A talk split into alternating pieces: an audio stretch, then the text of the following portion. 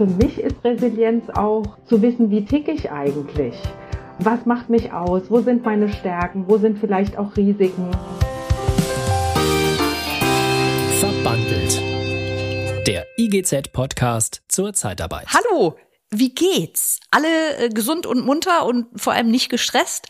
Work-Life-Balance, gerade voll ausgeglichen? Nein, äh, ja, dann einfach jetzt mal ganz tief einmal durchatmen und ein Ohr schenken, denn diese Episode von Verbandelt, in der geht's nämlich diesmal um das Thema Resilienz, also um die Achtsamkeit.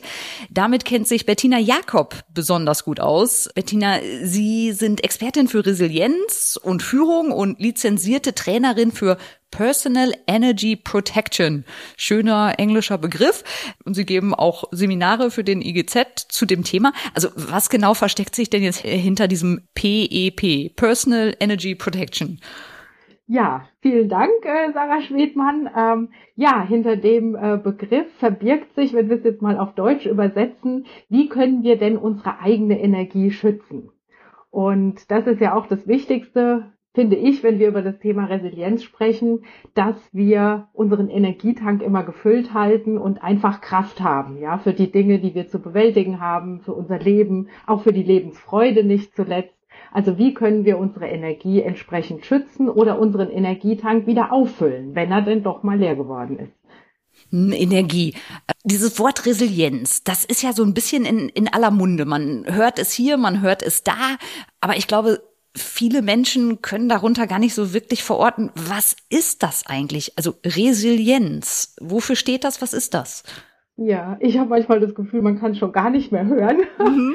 Aber äh, ja, also Resilienz steht im Prinzip für ja, Widerstandsfähigkeit und Anpassungsfähigkeit. Also ich denke, wir haben ja alle im Laufe unseres Lebens schon erfahren, dass es nicht immer so gerade verläuft und auch nicht immer so genau, wie wir es uns gewünscht haben. Und natürlich äh, kommt in jedem Leben auch die eine oder andere Situation, die uns etwas härter trifft. Und dann ist eben, also dann ist vor allem Resilienz gefragt, wie, wie gehen wir mit der Situation bestmöglich um, dass wir eben auch genügend Energie behalten. Ähm, ja, wie gehen wir mit den Dingen im Leben um, die wir nicht ändern können? Für mich ist Resilienz aber auch äh, zu wissen, wie tick ich eigentlich? Ähm, was macht mich aus? Wo sind meine Stärken? Wo sind vielleicht auch Risiken? Halte ich mich vorwiegend auf einem Spielfeld auf, das meine Stärken eben entsprechend fördert? Bin ich da gut aufgehoben? Also lebe ich auch ein Leben, das mir gerecht wird oder mir so, wie ich gestrickt bin, sage ich jetzt mal. Ist Resilienz so ein, so ein Modewort eigentlich für, für etwas, was, was wir alle generell eigentlich tun sollten? So dieses mehr auf sich achten? Ich weiß jetzt nicht, ob es ein Modewort ist oder ob es jetzt einfach wieder stärker äh, rausgekommen ist, vielleicht auch aufgrund der Situation. Ich denke, dass man sowas immer haben sollte, weil ähm, das gab es ja schon immer, dass wir mit Dingen in unserem Leben konfrontiert werden, die eben nicht einfach sind, die uns eben auch stressen, also wo wir das Gefühl haben, da ist eine Herausforderung, für die wir jetzt nicht so aus der Hüfte alles parat haben, was wir bräuchten in dem Moment. Und äh, dann ist natürlich gut zu wissen, dass ich mir auch vertrauen kann. Weil also zu sagen oder zu hoffen, ach, es wird schon alles gut äh, bleiben und alles immer toll sein, das ist ja so ein bisschen am Ziel vorbei. Die Frage ist eher, kann ich mir denn auch selbst vertrauen, wenn die Situation doch mal ein bisschen schwieriger wird oder auch die Herausforderung, dass ich da irgendwie durchkommen werde. Ich auf meine ganz persönliche Weise. Mit welchen äh, Stresssituationen kommen denn so Ihre Seminarteilnehmer zu Ihnen? Jetzt so natürlich ganz anonym als Beispiel. Haben, äh, nehmen Sie uns mal mit. Also ist sehr unterschiedlich. Ich würde mal sagen, bei den meisten ist es natürlich der Alltagsstress, also die Informationsflut generell, ähm, einfach zu viel zu tun, zu wenig Zeit, aber natürlich auch die Dinge, die uns so zwischen den Zeilen stressen, ähm, gefühlte mangelnde Wertschätzung ähm, vielleicht die eine oder den einen oder anderen Konflikt äh, mit Kollegen oder mit äh, Vorgesetzten. Also so ein, eine Summe all der Dinge, die uns wahrscheinlich allen jeden Tag begegnet äh, oder eben auch äh, private Dinge dass ich privat eine Sorge habe, vielleicht mit Kindern oder auch mit Angehörigen, die zu pflegen sind. Also eine, eine Extrabelastung noch auf mich zukommt, die ich dann noch dazu zu bewältigen habe also es ist ja teilweise beruflich die Belastung, teilweise privat, aber es gibt ja eben leider auch Lebensphasen, in denen kommt beides auf uns zu. Und dann entsteht eben das Gefühl, es wird zu viel, ich habe das Ruder nicht mehr in der Hand, ich fühle mich getrieben, ich bin überfahren. Und was kann ich denn dann machen? Wie kann ich denn den Energietank wieder füllen, dass ich das alles gut bewältigen kann? Wie mache ich das denn am besten? Gibt's da Tipps, was, was ich so äh, direkt mal ausprobieren kann? Absolut, absolut. Also den ersten Tipp, den ich weitergeben kann, dass sich jeder einmal am Tag ähm, ja, ich sag mal, eine halbe Minute Zeit nimmt und sich auch fragt, wie geht's mir denn eigentlich? Wenn ich jetzt meinen Energietank so betrachte und würde sagen, auf einer Skala von eins bis zehn, also zehn wäre so komplett voll, ähm, ich könnte die Welt aus den Angeln heben und eins oder null, da ist so gar nichts mehr im Tank, ich quäl mich aus dem Bett raus und quäl mich durch den ganzen Tag. Wo ist denn mein Energiepegel am heutigen Tag? Das variiert natürlich immer. Aber dass wir auch mal ganz bewusst ich sage es mal, in uns reinspüren und gucken, wie viel Energie habe ich denn aktuell und reicht es denn überhaupt, um das alles, was ich zu bewältigen habe oder auch bewältigen möchte, um das zu schaffen, ganz realistisch. Okay, das heißt, ich stelle mir jetzt vielleicht mal so eine Erinnerung ins Handy. Ne? Die meisten Leute sind ja mittlerweile so digital unterwegs. Da sind wir wieder bei, genau. bei Informationsfluss und Flut auch und äh, sag jetzt so meinem Handy jeden Tag bitte einmal erinnern, einmal mich selber fragen, wie geht's mir eigentlich? Genau. Das wäre so der erste und was Schritt. Ich, was ich auch noch mitgeben kann, was die meisten erfreuen wird, also es geht auch nicht darum, jetzt äh, ab morgen alles anders zu machen und noch äh, ganz viele To-Dos extra zu haben, sondern es sind wirklich so diese ganz kleinen Gewohnheiten, die man installieren kann in den Alltag, die dann auch wieder helfen. Wie zum Beispiel auch kleine Timeouts sich zu setzen. Am Vormittag eins und nachmittags nochmal, ich sag mal von einer bis zehn Minuten und da wirklich mal eine kleine Pause machen und die Zeit mit irgendetwas füllen, was einem persönlich gut tut. Lieblingslied hören oder einen Mini-Spaziergang machen oder einfach nur Fenster aufreißen, die Augen mal in die Weite blicken lassen, auch sehr gut, gerade wenn wir sehr viel vorm ähm, Bildschirm sitzen zehnmal tief ein- und ausatmen. Also diese, diese ganz kurze Unterbrechung auch immer mal wieder tagsüber in dem Hamsterrad, die ist sehr wichtig. Ja, aber das äh, setzt ja voraus, dass ich mir eingestehe, ähm, dass mein Energielevel nicht so hoch ist und äh, dass ich das vielleicht auch nötig habe. Wie kann ich denn überhaupt erstmal erkennen? Vielleicht gibt es bestimmte Körperreaktionen, die mir sagen, Mensch, du musst aufpassen, äh, du musst wieder mehr auf dich achten. Also ich finde, man kann es sehr gut daran erkennen, wenn man so ständig leicht gereizt ist. Also wenn ich äh, sehr lange unter Druck stehe, also ich spreche jetzt nicht von einer kurzen Zeit, wo man mal Stress hat. Das ist ja ganz normal. Also das gibt uns ja auch erhöhte Aufmerksamkeit, hat ganz viel Positives. Insofern ähm, wollen wir dem Stress jetzt mal nicht auch die guten Dinge absprechen. Aber wenn der Zustand eben zu lange anhält, dann hat das sehr große Auswirkungen auf den Körper, wie zum Beispiel ähm, vermehrtes Schwitzen oder dass ich häufiger Herzklopfen habe. Also ich habe so ein ständiges Unruhegefühl. Ich komme gar nicht mehr so wirklich in die Ruhe und in die Entspannung. Und eben auch an meinem Verhalten merke ich das. Also so Gereiztheit, selbst klitzekleine To-Dos, die noch oben drauf kommen, die bringen mich dazu, ja, je nach Charakter vielleicht ganz still zu werden, aber auch eben mal, ich sag mal, auszuflippen oder auch äh, in einer unangemessenen Art und Weise zu reagieren. Also solche Verhaltensänderungen auf jeden Fall auch. Ich habe jetzt nur mich selbst quasi als Beispiel, wenn ich so auf mich gucke. Ja, äh, kenne ich sehr gut. Äh, ne? Viel Arbeit, äh, kleine Kinder zu Hause, äh, Corona wollen wir mal gar nicht thematisieren. Äh, die Anzeichen kenne ich durchaus auch von mir. Ähm, mir fällt es dann aber schwer, mir gerade diese Ruhepausen dann zu nehmen, sondern ich denke dann immer, oh Mensch, die To-Do-Liste ist so lang, ich kann mir das jetzt nicht gönnen. Ja, ja, und das machen tatsächlich die meisten. Also wir bleiben einfach mit dem Fuß stramm auf dem Gaspedal stehen, äh, in der Hoffnung, wir fahren dann einfach schneller und weiter. Das geht auch eine gewisse Zeit lang, aber es ist ähnlich wie beim Auto. Wenn der Tank leer ist, ist er einfach leer. Und je mehr sich unser Energietank leert, umso weniger produktiv werden wir auch. Weniger produktiv, weniger kreativ, auch weniger achtsam im Umgang mit uns selbst, aber auch mit anderen. Deshalb, ähm, ja, es erscheint uns einfach viel wichtiger, schneller zu machen. Aber wenn wir lernen, uns dann eine kurze Pause zu geben, in der wir es dann auch schaffen, uns wieder zu erholen, dann können sowohl Kopf als auch Körper wieder frisch ans Werk gehen und wir werden ja den vermeintlichen Zeitverlust werden wir aber an Produktivität und äh, neuen Ideen und ja einfach besserer Laune wieder wettmachen. Aber es ist eine Übungssache, wirklich. Und das kostet am Anfang schon ein bisschen Überwindung, aber es zahlt sich aus. Das verspreche ich. Ist, glaube ich, dann auch so äh, Kopfsache, ne? Also, äh, das mein, ne? meinem Kopf klar zu machen, äh, das bringt dir letztendlich mehr äh, unterm Strich, als äh, wenn du es nicht tust.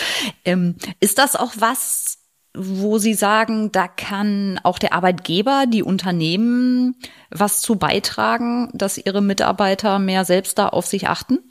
Absolut. Und ich glaube auch, dass es insgesamt eine Frage der Unternehmenskultur ist. Ob man sich das erlauben darf, ob auch Erschöpfung ein Thema ist, beziehungsweise wie kann ich der Sache entgegenwirken, ob man mit diesen Themen offen umgeht und ob auch eine, ich sag mal, gesunde Erholungskompetenz seiten der Mitarbeiter genauso gewünscht ist wie alle anderen Kompetenzen auch. Weil das ist ja wichtig, wenn ich möchte, dass meine Mitarbeiter lange und produktiv und auch mit Spaß motiviert an der Sache sind, dann, dann brauchen sie ja volle Energietanks. Sonst äh, wird das auf lange Sicht nicht funktionieren. Und äh, wie gesagt, das ist jetzt keine äh, Raketenwissenschaft. Also das ist ein Sammelsurium von kleinen Dingen, die ich tun kann, aber auch lassen kann, aber auch mich gut zu kennen. Mhm. Gibt es denn was, äh, wo Sie sagen, ähm, das wäre sinnvoll, dass Unternehmen das zum Beispiel vorgeben?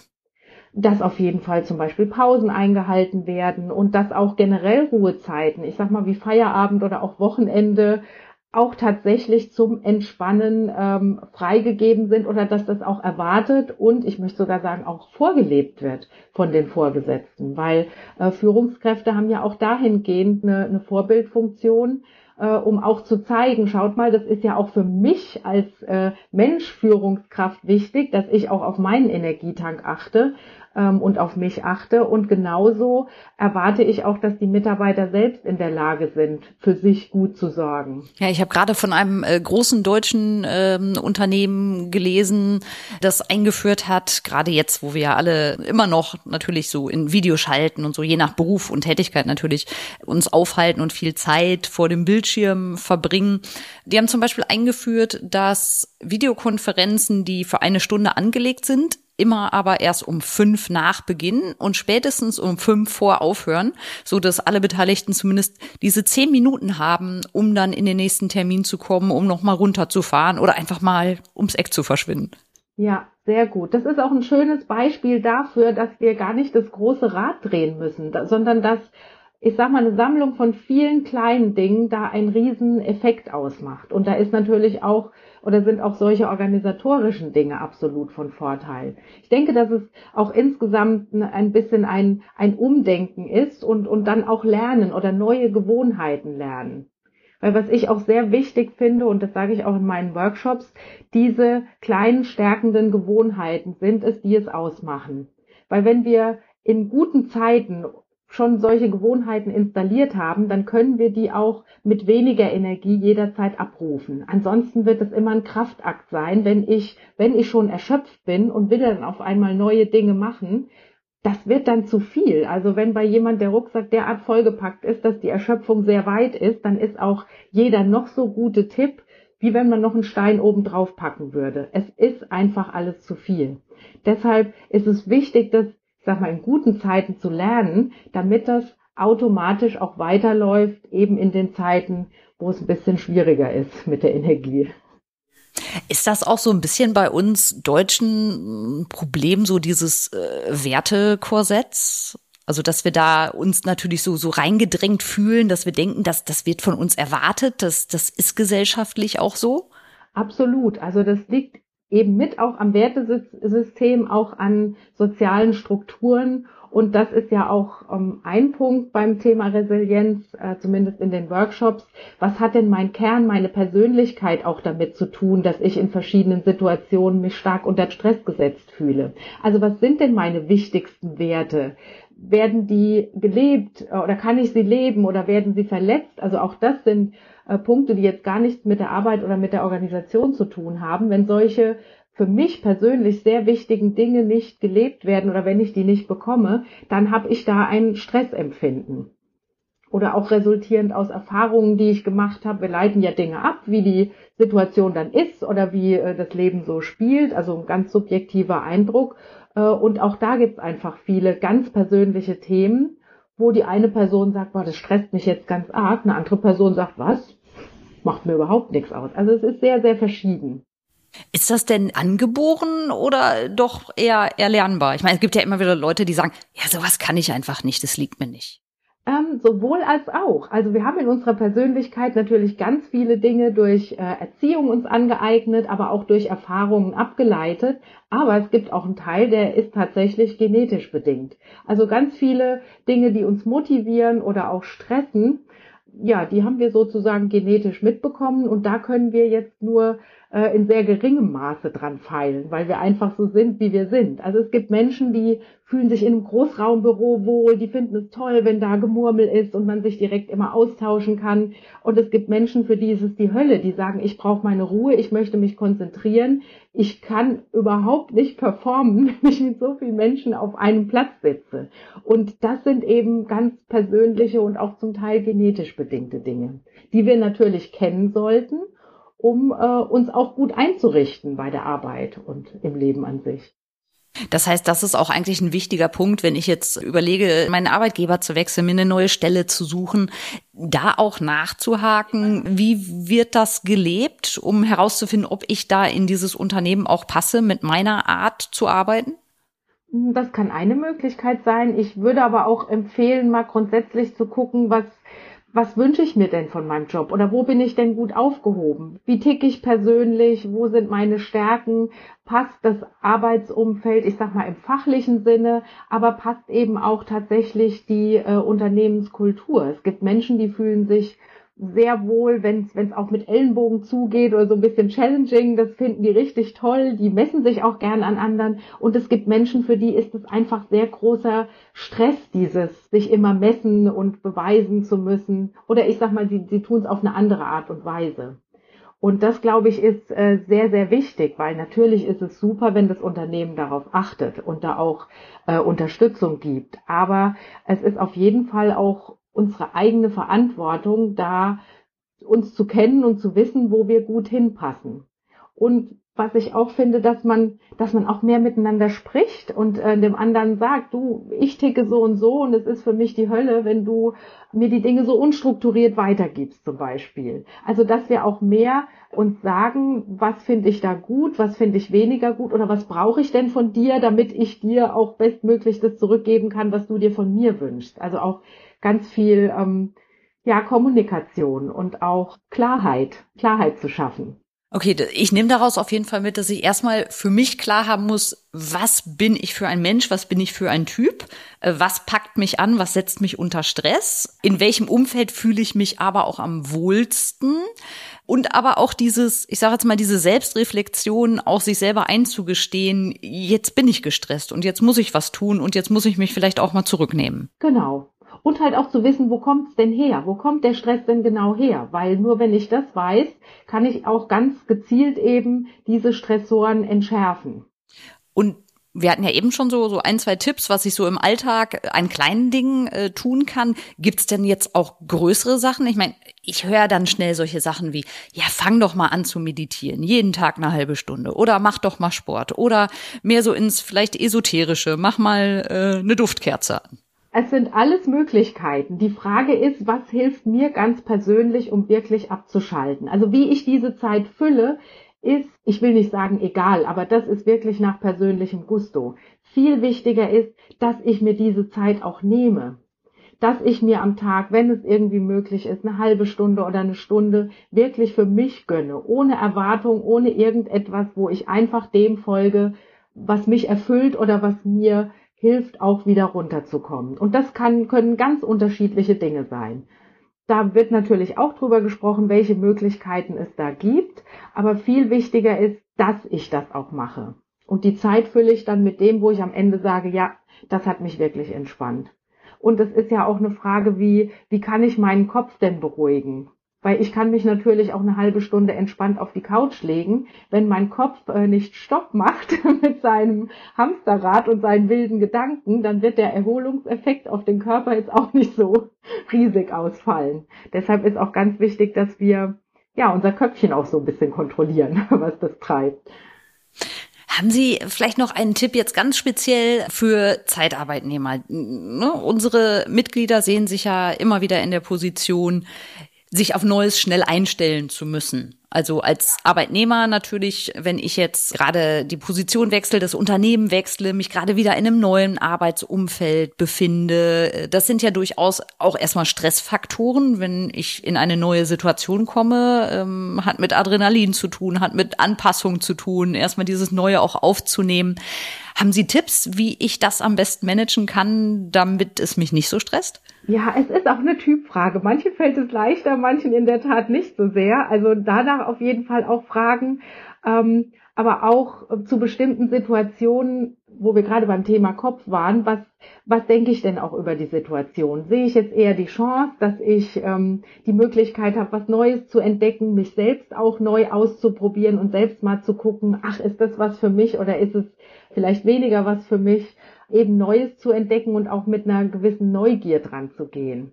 Also so den, den Fokus auf das zu richten, was, was kann ich denn Tolles mitnehmen von dem, was da Neues ansteht und vielleicht weniger die Gedanken zu verfolgen, vielleicht Trauer, weil der vorherige Einsatz so schön war. Ähm, also da ganz, ganz bewusst auch die äh, Gedanken nochmal auf das lenken, was es zu entdecken gibt. Aber ich hatte auch immer den allergrößten Respekt, weil das sind äh, wirklich Herausforderungen. Aber es bringt halt auch wirklich absolut Vielfalt, ganz viel Netzwerk auch und Kontakte, die ja auch, ich sag mal, jederzeit und im Moment vielleicht sogar noch besonders auch sehr, sehr wichtig sind. Also wenn es mir gelingt, mal aufzuschreiben, gut, ich habe jetzt vielleicht eine Trauerphase, weil ich etwas verlassen musste, wo auch ganz viele schöne Dinge dabei waren, aber was kann ich denn bei dem Neuen jetzt äh, Neues entdecken oder was kann ich vielleicht von, von dem Alten, was mich gestärkt hat, auch mit hinnehmen? Also ich glaube, dass da unsere Art, so auf unser Denken ein bisschen aufzupassen, auch wirklich viel helfen kann. Also wo richte ich meinen Fokus drauf? Weil wenn ich den Fokus auf das richte, was mich da jetzt traurig macht, dann raubt mir das halt sehr viel Energie. Und wenn ich schaffe zu sagen, Mensch, stopp, der Gedanke, der hilft mir jetzt gar nichts, weil es, es geht jetzt weiter. Äh, ich gucke jetzt mal, was da kommt und was ich da vielleicht Tolles mitnehmen kann. Und offen bleiben, offen und neugierig bleiben. Hm. Das sind jetzt schon mal die Hilfestellungen auf jeden Fall für jeden selbst dann auch. Im Seminar bei Ihnen gehen Sie aber auch ein auf die Unternehmensführung und was natürlich die Führungsebene tun kann, um Resilienz in den Mitarbeitern zu stärken, um es ihnen vielleicht auch einfacher zu machen, um es vorzuleben, was wir eben schon mal thematisiert haben. Genau, also es gibt äh, zwei Teile von dem PEP-Training. Also der erste Teil, da geht es darum, mich selbst zu stärken mit allem, was dazu gehört. Wie reagiert der Körper bei Stress? Was hat meine Persönlichkeit damit zu tun? Was macht unser Gehirn bei Stress? Wie können wir Gedanken stärkend steuern? Also das Thema Stress oder auch Resilienz wird wirklich von allen Seiten beleuchtet mit ganz praktikablen Tipps. Also Teil eins, wie kann ich mich selbst stärken? Und im zweiten Teil, das ist sozusagen der Folgeteil für also alle, die möchten, aber insbesondere natürlich auch für die Führungskräfte. Wie kann ich denn als Führungskraft, so wie ich ticke, mit meinem Team auch gut umgehen? Also meine Wahrnehmung schärfen auch für andere. Sind die denn so wie ich oder ticken die vielleicht ganz anders? Und was machen wir denn daraus? Wie können wir denn trotz dieser oder gerade mit dieser Unterschiedlichkeit, die ja auch viele unterschiedliche Stärken birgt, wie können wir da denn energieschonend und effektiv miteinander arbeiten hinsichtlich Kommunikation, Kooperation. Also dieses Miteinander ist da sehr stark im Fokus und natürlich auch, wie erkenne ich denn als Führungskraft frühzeitig und typgerecht, wenn jemand in eine Erschöpfung geht oder wenn er Erschöpfungsanzeichen zeigt und wie gehe ich denn damit um? Wie transportiere ich denn meine Wahrnehmung? Wie kann ich so ein Gespräch führen? Und wie geht's dann weiter? Also es muss ja irgendwie für diese Person selbst natürlich, äh, aber auch fürs ganze Team. Äh, wie können wir denn mit der Situation gut umgehen?